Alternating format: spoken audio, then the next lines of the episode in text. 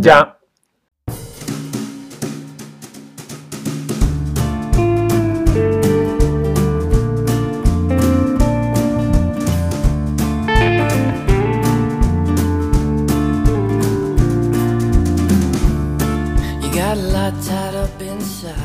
Hola, hola, hola, muy buenas a todos.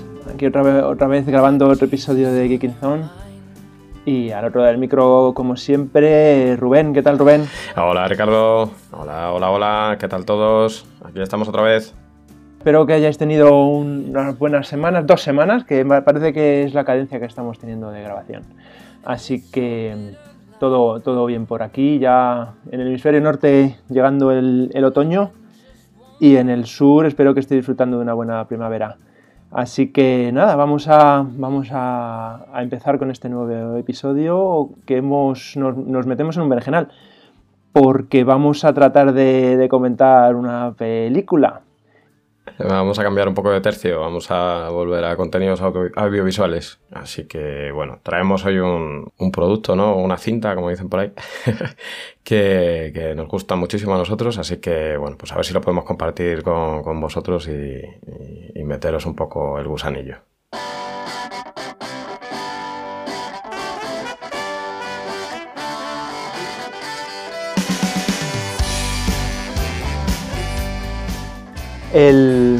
nada, la, película eh, se trata de juegos de guerra, wargames, o como mm, se haya traducido en cada uno de vuestros países. Eh, una película, yo, diría que mítica, mítica un poquillo, de, cierta edad, de, cierto sector. Eh, la hicieron en 1983, ahí es nada.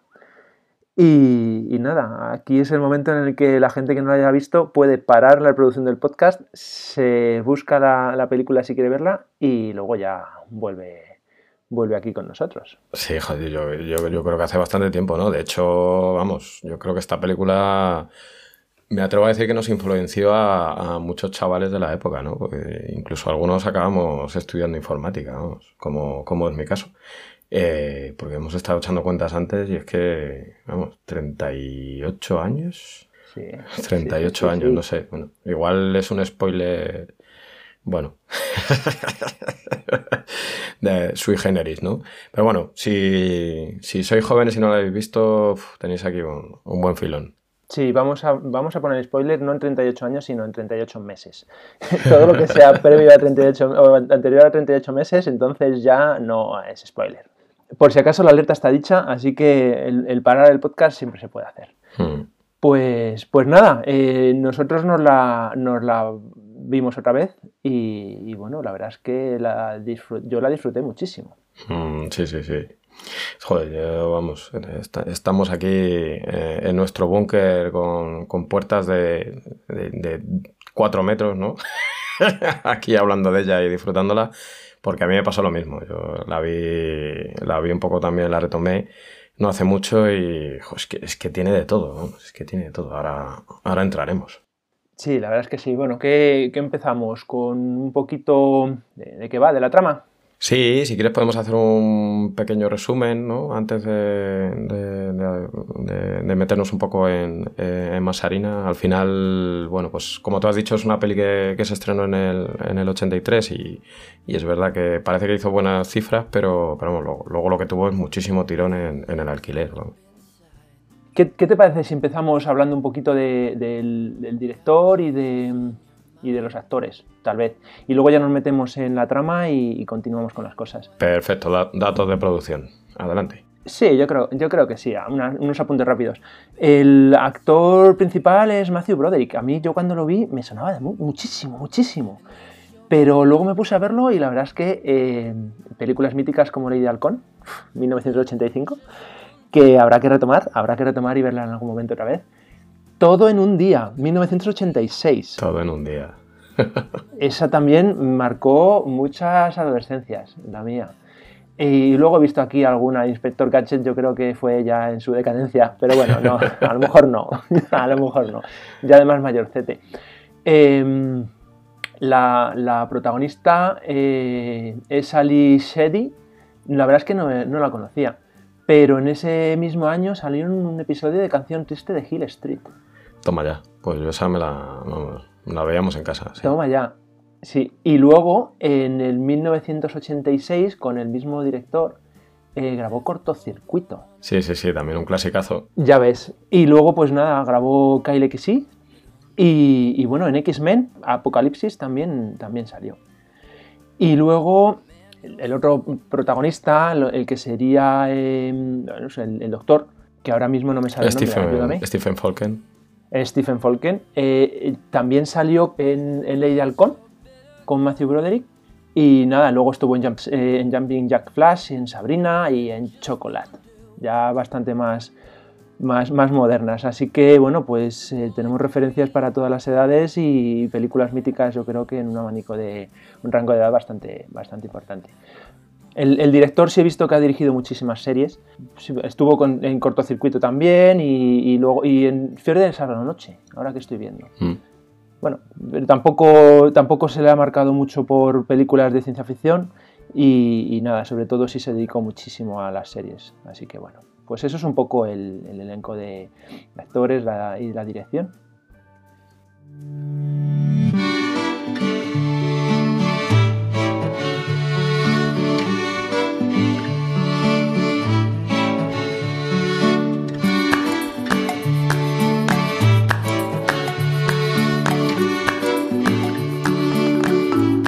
Así que bueno, ¿de qué va? ¿De qué va? 1983, unos eh, momentos un poco convulsos también. sí, sí, sí. Yo creo que, hombre, la peli bebe muchísimo de la Guerra Fría, ¿no? De, de- de toda aquella época. Y nada, pues Broderick es, es, es, es un chaval, ¿no? Que se llama David Lyman, ¿no? Y al final, bueno, pues es un, un pequeño hacker, ¿no? Que, que en aquella época era cuando estaba empezando un poco eh, ese movimiento. Y nada, pues el, el, chaval, bueno, aparte de meterse en BBS y en temas, pues un día en casa se está hojeando una revista y ve que hay una empresa que, que- que va a publicar unos juegos nuevos, ¿no?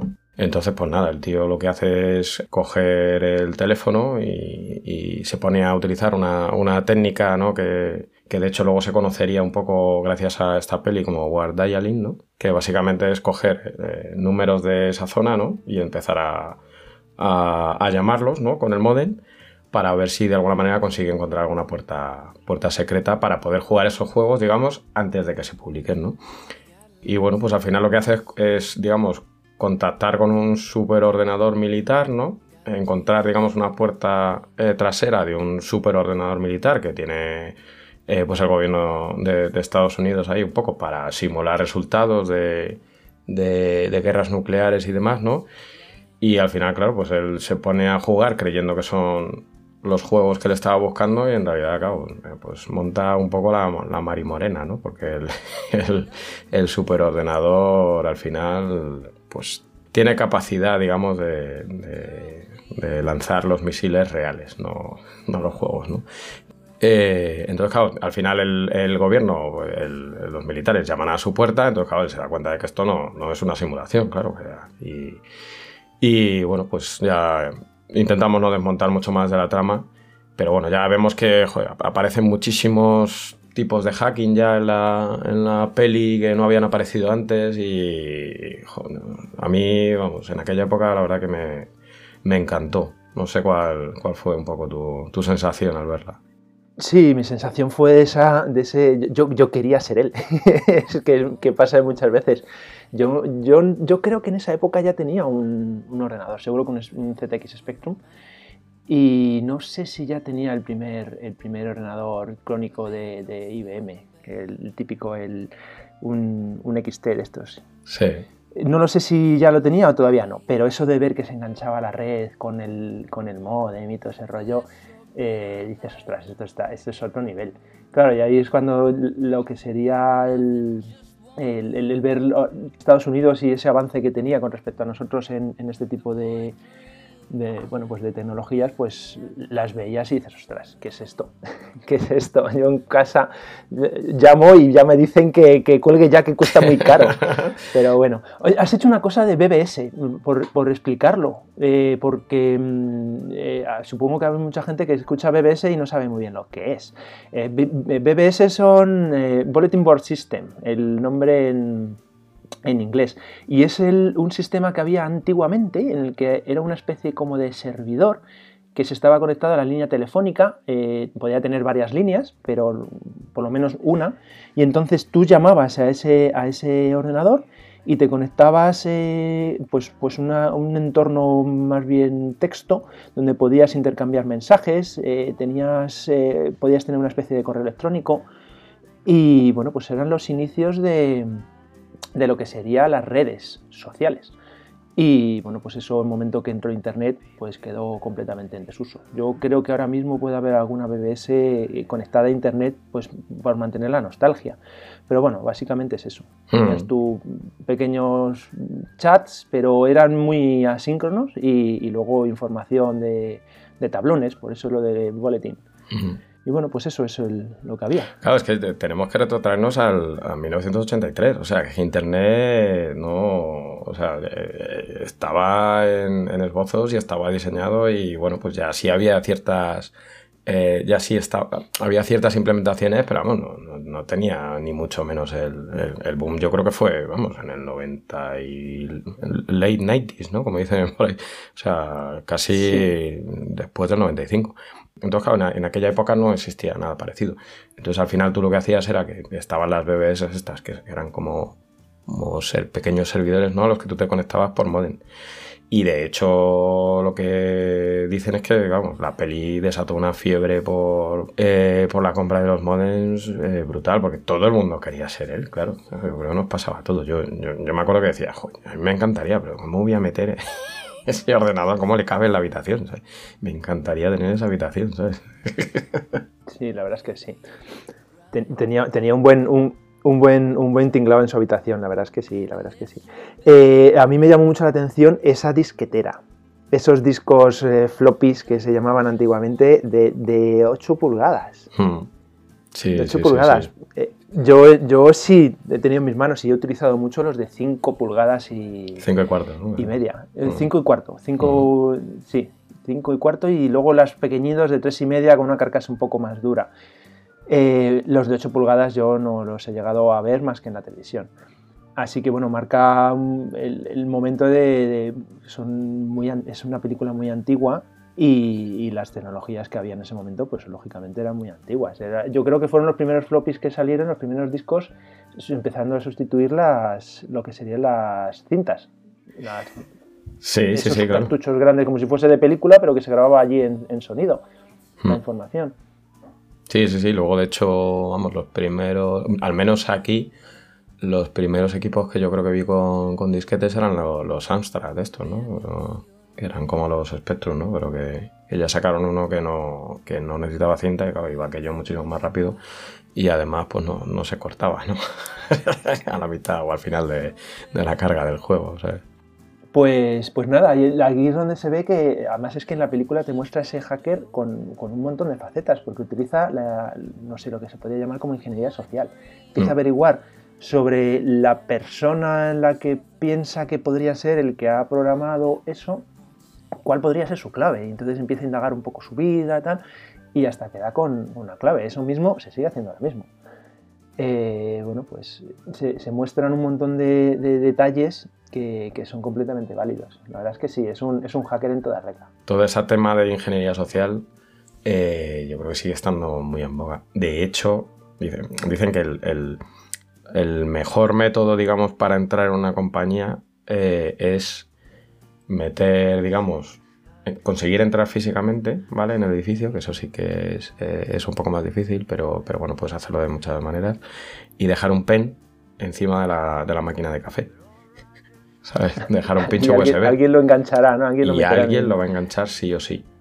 Sí o sí. Y ahí se supone que pues ya los, los del gorro negro o los del gorro blanco han dejado ahí ya el regalito, ¿no? el caballo de Troya para, para, ya poder entrar. Pero vamos, el tema de ingeniería social eh, sigue estando muy, muy, muy en boga. Pues, pues eso, eso es así. Además la película empieza fuerte. Eh, te impacta porque empieza en, a puntito a puntito de lanzar un misil nuclear. Y dices, mía, ¿qué, pasa? ¿qué está pasando? Y todavía no ha empezado la película, no han empezado ni los, ni, ni los créditos, yo creo. Y bueno, pues eso, al final luego se ve que, realmente que no, que es un simulacro. Y bueno, pues es donde la gente interesada en, buscar esa, esa, fiabilidad del sistema está intentando confirmar si realmente el, sistema funcionaría ante un, ante un ataque nuclear. Y bueno, pues se plantean que a lo mejor no, porque llega un ser humano y dice que no, que realmente no, no voy a lanzar esa bomba y matar a millones de personas. Eso es. Y, y bueno, pues eh, la verdad es que mm, estuviste mirándolo tú, que hubo un, caso unos meses después donde, donde pasó eso y en la realidad, ¿verdad? Sí, sí, sí. vamos, yo la verdad es que no, lo recordaba. Unos meses después, eh, de hecho, yo creo que esto se estrena en junio y pues en septiembre, el 26 de septiembre, eh, bueno, pues ahí se produjo un, famoso, algo, que llaman el, incidente de equinoccio de otoño, eh, si lo queréis mirar, en el que básicamente ocurrió algo parecido. Eh, lo que pasa que en el lado ruso estaba un teniente coronel que, se llamaba Stanislav Petrov, entonces de repente a él como que le aparecen, ¿no? Cinco misiles en los radares como que vienen hacia Rusia y claro, él está ahí con la llave para darle, ¿no? Entonces, claro, pues él eh, al parecer no, pudo contactar un poco con el, con el Estado Mayor y demás, ¿no? Entonces tenía que tomar la decisión él. Y bueno, pues se le conoce un poco por ser el que salvó al mundo, ¿no? Porque el tío no, no llegó a. se negó a disparar los misiles. Dijo. O sea, él, hay algún, algún documental incluso en el que sale él hablando y decía que, claro, que dice, es que si, si Estados Unidos se pone a atacar a, la madre Rusia, ¿no? Eh, no va a tirar solo cinco misiles. O sea, y vendrían con todo, ¿sabes? Entonces dijo, esto tiene que ser un, error de algún tipo y, joder, pues menos mal, la verdad.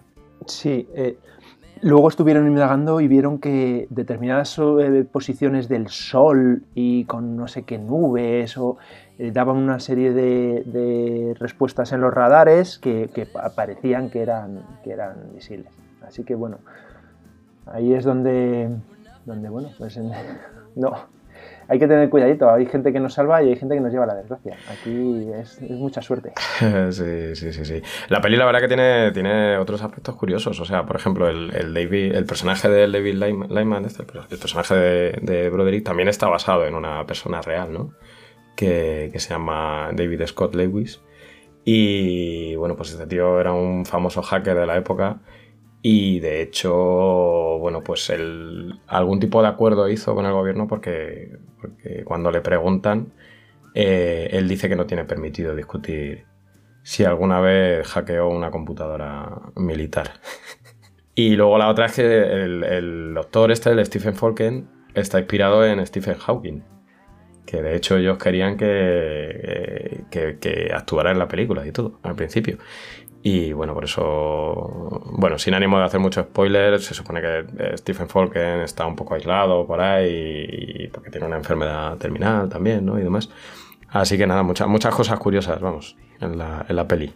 Sí, la verdad es que sí. Luego la, la máquina, por ejemplo, eh, a mí me, me, sorprende mucho porque eh, sí se la, se la, muestra como con una, una, inteligencia como oculta, porque realmente los militares piensan que está, hace simplemente su trabajo, pero luego hace bastantes más cosas, porque puede comunicarse eh, en un lenguaje no hablado, pero bueno, eh, un, lenguaje en este caso escrito y ahí aparece una máquina que lee las palabras y es lo que en la película hace que sea muchísimo más, más eh, rápido un poco la visión, pero que sí se comunica con lenguaje verbal. Y, incluso puede llegar a responder a la llamada, porque hace una llamada de vuelta a la persona que, le ha llamado. Es como hay identificador de llamada y dice, bueno, pues te vuelvo a llamar, que yo necesito buscar respuestas. Me has metido en, una tarea y yo necesito más información para poder terminarla. Entonces, bueno, pues sí muestra un, concepto de, inteligencia muy, muy, muy, muy, muy avanzada. Y, sorprende que, no, que los militares realmente no, sean conscientes de, eso. Pero sí el creador. El creador sí, sí era consciente que había creado una inteligencia artificial. Realmente. Así que bueno, pues eso es un poco, es un poco curioso. Yo, yo fíjate, yo le, yo le veo un poco como una especie de previo a Skynet. Eh, el, tema está que si, hubiese, si se hubiese desatado la guerra nuclear, eh, hubiésemos, eh, hubiésemos terminado una película tipo Terminator. O sea, es un poco como Terminator 0. Sí, es el previo. Alguien habría hecho la peli, supongo, después del invierno nuclear, ¿no? Sí, así que, así que realmente eh, se, puede ver que, ah, yo no sé si eh, cuando hicieron Terminator se basaron en, este, en, esta película, pero perfectamente podrían haber cogido la idea de decir, oye, mira, vamos para adelante con esta idea que ocurrió y al final una máquina sí se hace con el control de todo y empieza a desarrollar militarmente eh, toda la estructura de un país y, todo lo que define y, hay un momento en el que dice, pues se acabó, ahora lo que me sobran son los humanos. ¿Por qué no? O sea, que realmente se ve que, que la idea que hay detrás de esta película es, es muy, muy, muy potente. Sí, sí, sí, al final lo que hay es, bueno, es una máquina evidentemente, pero, pero lo que hay dentro es un algoritmo, ¿no? Entonces ahí pues lo hilamos totalmente con nuestro episodio de, Social Dilemma, ¿no? Eh, porque, porque, bueno, al final estoy de acuerdo contigo, que este tema es muy recurrente, ¿no? En, muchos, en muchas pelis y en, y en libros, que, pues algoritmos ¿no? que rigen ¿no? mediante inteligencia artificial pues decisiones que al final no, nos afectan a, a, todos y esto es un, un, claro ejemplo. ¿no? Al final lo que estabas comentando, ¿no? que, que en la primera escena pues se ve que, que, bueno, que sí que hay ciertos mecanismos ¿no? en los que hay dos personas humanas ¿no? que tienen que girar una llave, o sea, cada uno una llave a la vez, porque eh, para que digamos a alguien no se le vaya la cabeza y, todo dependa de una sola persona y claro, no, no, esas personas pues no les cuesta tomar la decisión. Entonces, bueno, pues la peli lo que lo que refleja es que el alto mando no, pues decide meter ahí un algoritmo a decidir que no tiene sentimientos, pero no sé. Desde luego va a ser más rápido. Si hay cualquier situación, pues va, va a reaccionar antes pero igual hay parte ahí de la decisión que, pierdes, claro. yo lo, que me planteo, las leyes de la robótica de Isaac Asimov, que tanto se le han, se son conocidas, pero que realmente no es que sean unas leyes en ciencia o, que estén, bueno, están ahí en sus, en sus libros y son planteamientos, pero que no, realmente es algo que, que no es que sea cierto, es lo que me quiero decir. O sea, que un robot realmente no la tiene por qué tener implementadas, pero esta máquina yo diría que por ahí no tiene nada. Por lo que se ve, no, no, creo que esté en ningún momento protegiendo, desprotegiendo o viendo más allá de si puede afectar a los humanos sus decisiones o no. simplemente como curiosidad, ahí se las, se las saltan. El tema, yo creo que hay, hay dos reflexiones, ¿no? Una, una que es que, bueno, hay tres reflexiones. la primera es que la gente que está ahora trabajando desarrollando robots creció con esto y con las leyes de Asimov y demás. Entonces, pues yo creo que están muy bien planteadas. Y la segunda reflexión es que al final son, son tres leyes, ¿no? Y, bueno, pues sí que eh, van escalando, digamos, en responsabilidades esas leyes. Tú, digamos que para proteger a un número de personas, igual tienes que acabar eh, no, la recuerdo eh, muy bien, ¿no? del todo, pero yo creo que sí, sí que hay una clara que es no, no, no matar, ¿no? ¿no? perjudicar a un humano, pero luego sí que, no me acuerdo si es la tercera, eh, hay una que es que para proteger a un grupo de humanos que tú consideras tus, tus amigos, ¿no? O sea, sería Estados Unidos, pues tú igual sí que tienes que tomar una decisión que afecta a otros humanos, ¿no? El mejor ejemplo son los coches autónomos, ¿no? Que no sé, bueno, si queréis ponemos luego las notas, que hace tiempo me pasaron un, enlace donde, donde, digamos, tú te puedes poner en, la, en los zapatos de un coche autónomo, ¿no? Entonces te empiezan a poner casos que son un poco fastidiados, ¿no? Que es, si hay un cruce y hay un carrito con un bebé y del otro lado hay, y en el otro carril hay tres personas, eh, ¿Vas por el carril del carrito de bebé o por el de las tres personas, sabes? sí, o, la inteligencia autónoma llama directamente a la base de datos, ve a quiénes son esos adultos y dice, uy, aquí este es un dueño de una compañía. No, espérate, tiene más valor. Tiene claro, claro, o sea que... Sí, Sí, lo que está claro es que estas, estas leyes de la robótica son unas, reflexiones de, Asimov eh, que, yo creo que sí pensó que podrían ser interesantes a la hora de decir voy a soltar una máquina que tome sus propias decisiones, por lo menos vamos a decir qué es lo importante y de una manera que se pueda, que se pueda manejar y programar y, son lo suficientemente generales para poder hacerlo, pero también en cada caso concreto puede fallar. Aquí lo, que sí me daba la sensación es que no, en ningún momento trataron de este tema, no se trata en la película, y no parece que, Joshua, que es el nombre que se le da a la máquina, eh, tuviese programadas esas, esas rutinas. Realmente se basaba más en un juego de probabilidades y en buscar cuál, el tipo ajedrez. Realmente iba, iba investigando eh, eh, avanzando en el árbol de decisiones y viendo las consecuencias de cada una de ellas y lo que trataba de ver es cuál era la, decisión o la cadena de decisiones que le llevaba a la menor número de víctimas eh, de su bando, creo que era, en este caso de Estados Unidos. Eso es, esa es la tercera reflexión, que en realidad el, eh, la UPR está lo que está jugando. O sea, es un simulador. El, el, algoritmo se cree que está jugando, lo que pasa es que tiene los códigos de todas las vallas de misiles porque al final ha ocurrido este suceso antes, ¿no? Que, ha habido este simulacro, eh, las personas no se han decidido a girar la llave, entonces pues hay un manda más del gobierno que decide meter, meter este algoritmo a, tomar la decisión. Entonces se mezcla un poco todo y, esa es un poco la enjundia de, la, película, ¿no? que, en realidad no, no está jugando, es una simulación que se ha vuelto real. Sí, Sí, sí, sí, sí, sí. Hay un momento además que en la parte final que realmente llevan como una especie como de un bucle, un bucle infinito y, no sé, yo lo entendería como que han logrado encontrar un fallo en la programación que, que entre en ese bucle infinito, sobrecarga el procesador y, detiene la ejecución del programa. Eh, bueno, pues sí. eso, es lo que me pareció que querían lograr y que lograron. Sí, yo, yo eh, bueno, alarma spoiler.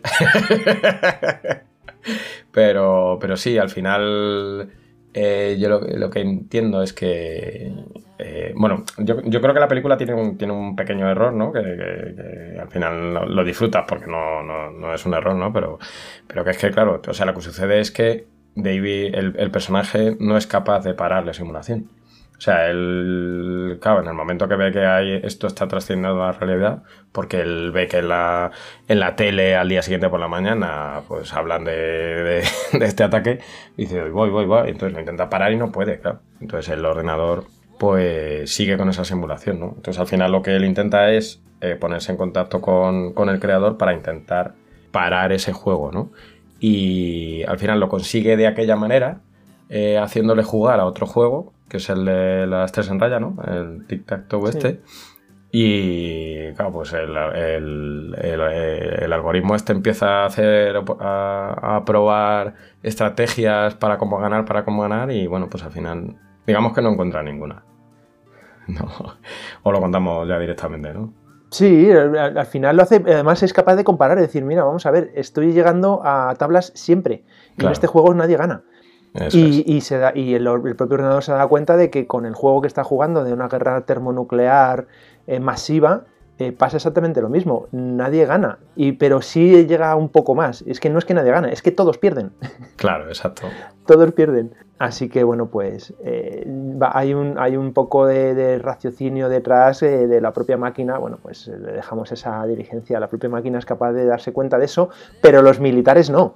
es que es un poco nos, deja en, nos deja muy mal lugar en general al género humano porque la máquina sí es capaz de darse cuenta de eso, pero hay otros seres humanos que sí, pero en general no. Sí, yo creo que es, una, es, una clara lección que aprendimos todos, ¿no? Yo creo de la Guerra Fría, ¿no? Que, que al final, como dice, como dicen al final de la peli, dice, extraño juego, el único movimiento para ganar es no jugar. O sea que al final es como, bueno, pues todo va de intentar que al otro no le merezca la pena atacarte porque sabe que si no le vas a atacar tú, ¿no? Entonces hay un, ten con ten en el que, en el que bueno, pues eh, lo mejor es no jugar, que es lo que aprende la UPR esta. Claro, ahora mismo es, un concepto que está un poquito más, más oculto. La realidad es esa. La, una guerra nuclear eh, es posible ahora mismo, pero bueno, se han llegado a una serie de tratados y de bueno, acuerdos que parece que lo ponen muchísimo más lejos, pero es que en el 1983, 1986 la cosa estaba a la orden del día. Sí, sí, sí. Y, cualquier, cualquier pequeño despiste, cualquier falsa alarma o cualquier maniobra mal dada eh, te podía llegar a una crisis nuclear. Es que es así.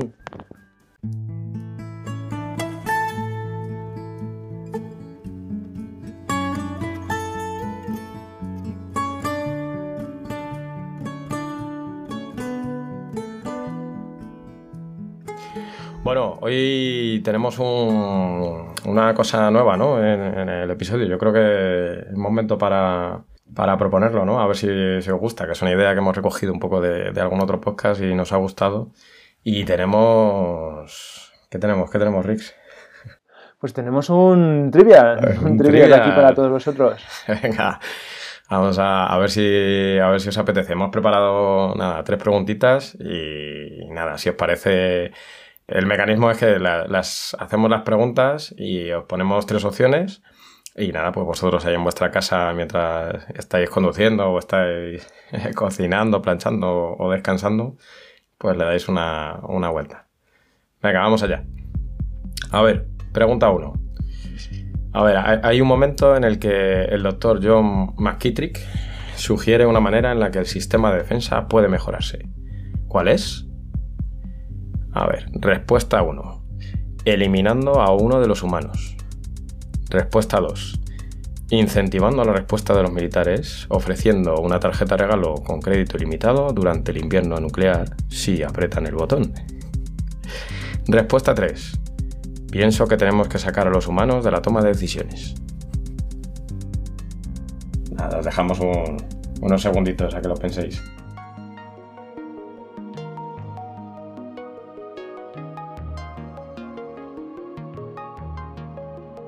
¿Tú cuál crees que es, Rix?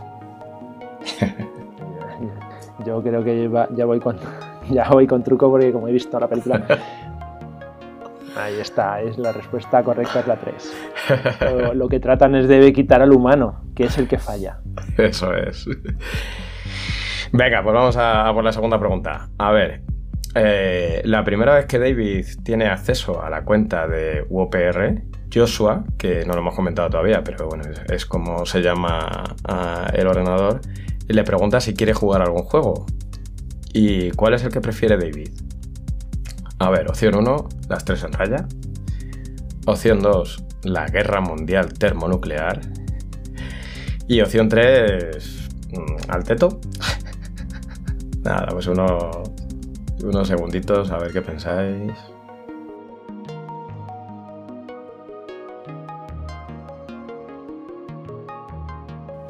Venga, Rix, te tengo ahí de. Yo, hubiese jugado al teto, pero yo creo que él escoge la guerra mundial termonuclear. Y la lían. Venga, y la. Venga, y la, última pregunta, la pregunta 3. A ver, el nombre de UOPR eh, está basado en un sistema real de simulación que tenía el gobierno de Estados Unidos, en realidad, en la época. ¿Cómo se llamaba este sistema? A ver, la primera opción es BRGR, o sea, burger. La segunda opción es KBAB, o sea, kebab. Y la tercera opción es PZZA, o sea, pizza.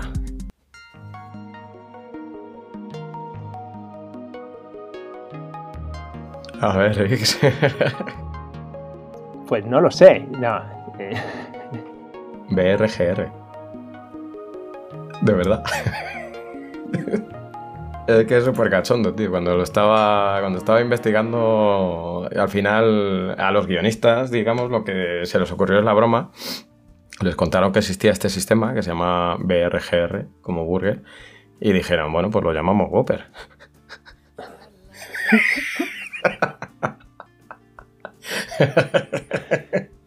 Ostras. Vale, vale, vale. Bueno, pues nada, pues esperamos que os haya gustado este esta fase un poquito más divertida de- del podcast.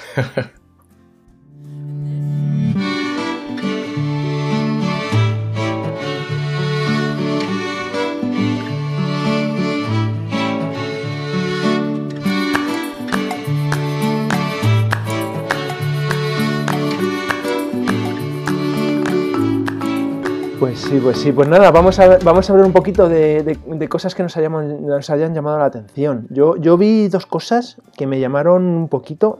La, primera es que cuando entra en, en Joshua, en el ordenador, eh, realmente lo único que hace es teclear un login. No, no tiene un par de, un par de, de cadenas, uno con el usuario y otro una clave. Es simplemente quién eres. Y, ya está, na- nada más. Además, con, no, aparecen caracteres raros, no aparecen asteriscos, no, apare- no, no. O sea, es, escribes el nombre y, entras. Y eso me pareció muy curioso. Supongo que el guionista dijo, bien, no lo podemos complicar mucho que la gente se nos duerme. Y luego, luego mm, una que me fijé yo, pero me pasó, me quedó un poco y luego la he leído, me quedé un poco diciendo aquí algo pasado. En, eh, hace varias, en varios momentos hace llamadas con el, con el modem. Y yo creo que es cuando recibe la llamada de- del ordenador, el- el- el- lo que sería el terminal, el teléfono lo coloca al revés, con el cable. Y, y eso me, me chocó muy raro. Dije, uy, qué raro. Y luego lo he leído, que sí es un fallo. Tiene- Ah, que se confundió. Bien. ¿no? Sí, sí. Mira. Y Bueno, ahí queda grabado. Luego he estado viendo las típicas escenas raras de, de que se graban en distintos momentos y aparecen de distintas maneras los, los actores. En uno que van en la moto, cuando salen del instituto y se van los dos en la moto, ella que va precisamente conduciendo, conduciendo la motocicleta, arranca la moto con el pelo suelto, pero luego después, eh, a mitad de camino, va con una coleta. Lo tiene recogido. O sea, Sí, lo tiene recogido, son pequeños... pequeñas Fallos de cosas. y arranco. alguna, alguna más por ahí, hay, hay cosas curiosas. La clave, la clave yo no me di cuenta, pero la clave que aparece en un momento, que es la que tiene, esa clave es la que permite el, el el- lanzamiento de los misiles y es la que, la que Joshua intenta descifrar cuando, cuando los militares le bloquean para poder dispararlo. Y bueno, pues si no me dejáis, pues yo busco la clave Hmm. y, y- y cambia. Hay un momento en el que cambia una, cambia una letra. Bueno, son Ostras. cosas curiosas. Joder, de- eso sí que es de pero bueno. Sí, eh, pero eso, eso yo no me he dado cuenta. Algún loco lo habrá visto y lo ha dejado apuntado. Pues a mí, así de cosas que me llamaron la atención, habiéndola revisitado ahora, es, que, es que la peli lo tiene todo, tío. O sea, es que. O sea, que luego es que hubo un mogollón de películas que, que, que usaron eh, cosas que aparecen en esta. O sea, lo del tema de al principio que se meten en un ascensor, ¿no? O sea, entran en una casa ahí que está en medio de la nada y, y claro, de repente se mete en un ascensor y empieza a bajar ahí eh, pisos y abajo hay una sala de control grandísima, ¿no? ¿Sabes? Que, eso, yo, vamos, o sea, no sé, hay un mogollón de pelis que la han utilizado. Lo del tema de la lucecita de, de alarma que se enciende. eh, cuando entran en la sala de control y le dan los toquecitos, ¿no? Y dicen, ah, ya. eso, eso es que luego yo- ha aparecido en muchísimas pelis. Lo de. Lo de las. eh, lo de las dos llaves, por ejemplo, girando a la vez. eh, claro, para girar a la vez dicen ya. No sé si te suena. a mí de algo, pero no, no termino de saber. Sí, sí. Luego, joder, me, me encantó porque no me acordaba el momento este en el que rompen el plástico para sacar las tarjetas estas de verificación. Que hacen clac. Sí, eso me suena haberlo visto en, en películas de submarinos, ¿podría ser? Sí, tío. La caza del Rojo podría ser, a lo Sí, mejor, sí, sí, alguna sí, de esas. Sí, sí, sí, sí, sí.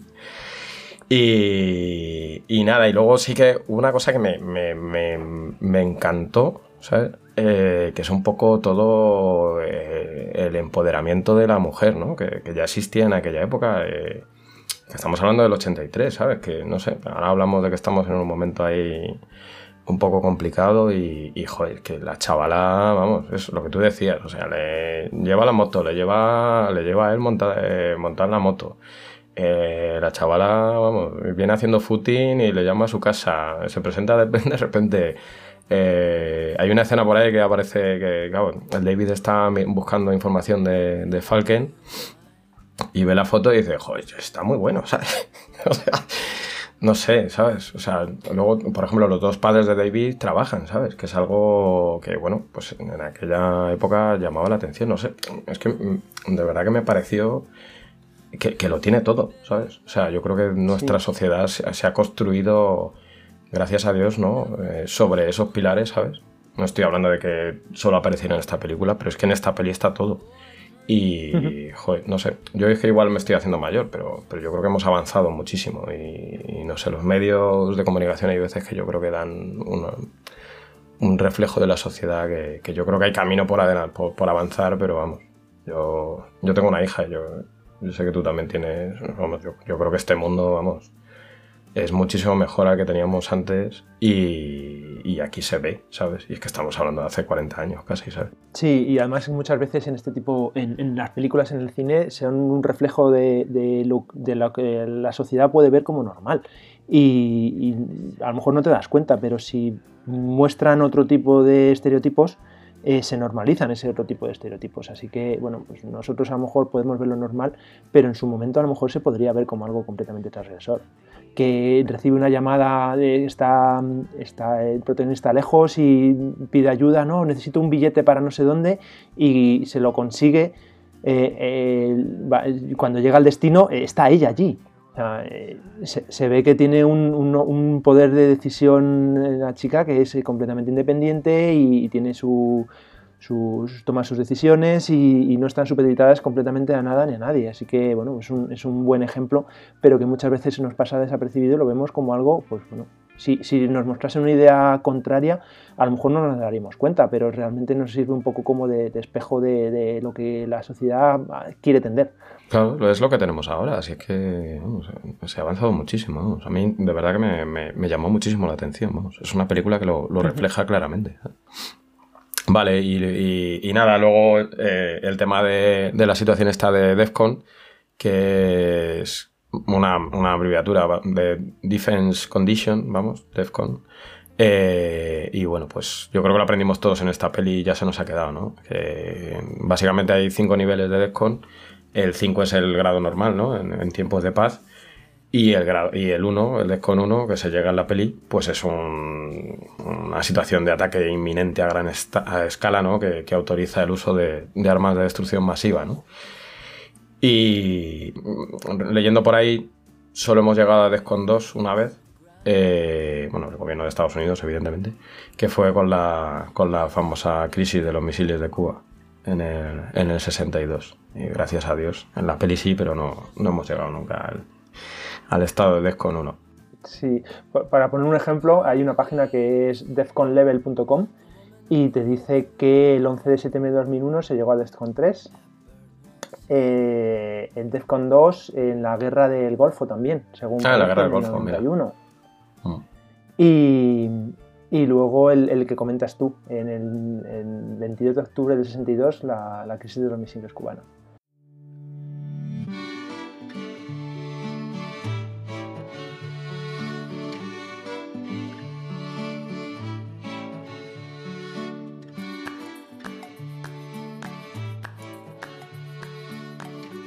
Pues muy bien, nada, esperamos haberos eh, metido el gusanillo si, si, no la habéis visto y os animamos a verla y si la habéis visto hace mucho, mucho tiempo como nos pasaba a nosotros, pues joder, darle, una, darle una oportunidad porque, porque joder, eh, nada, bueno, pues lo que hemos hablado, es que está genial. ¿no? Bueno, pues chicos, espero, espero que os haya gustado, que hayáis disfrutado y nada, pues ya todo el feedback que podáis darnos pues es bienvenido. Pues yo me despido aquí. Y muchas gracias por, por habernos escuchado y por haber empleado este tiempo con nosotros, que estamos encantados y, y, nada, pues hasta la próxima. Pues igualmente, yo lo primero pediros perdón también por, por, la voz, porque he estado un poco fastidiado. Queríamos haber grabado este episodio algo antes y, no hemos podido, principalmente porque yo no tenía la voz pues muy preparada, ¿no? Digamos, para, para grabarlo. Y nada, espero, que suene bien, que no suene como si estuviéramos hablando por un modem de 300 baudios, ¿no? y nada, que igual que, muchísimas gracias a todos, que lo que decimos siempre, que, muchas gracias por el feedback que nos dais y para nosotros esto es, genial y nos lo pasamos muy bien. Y nada, que, nada, que, que la vida os trate bien. Un abrazote. Chao, chao. Chao.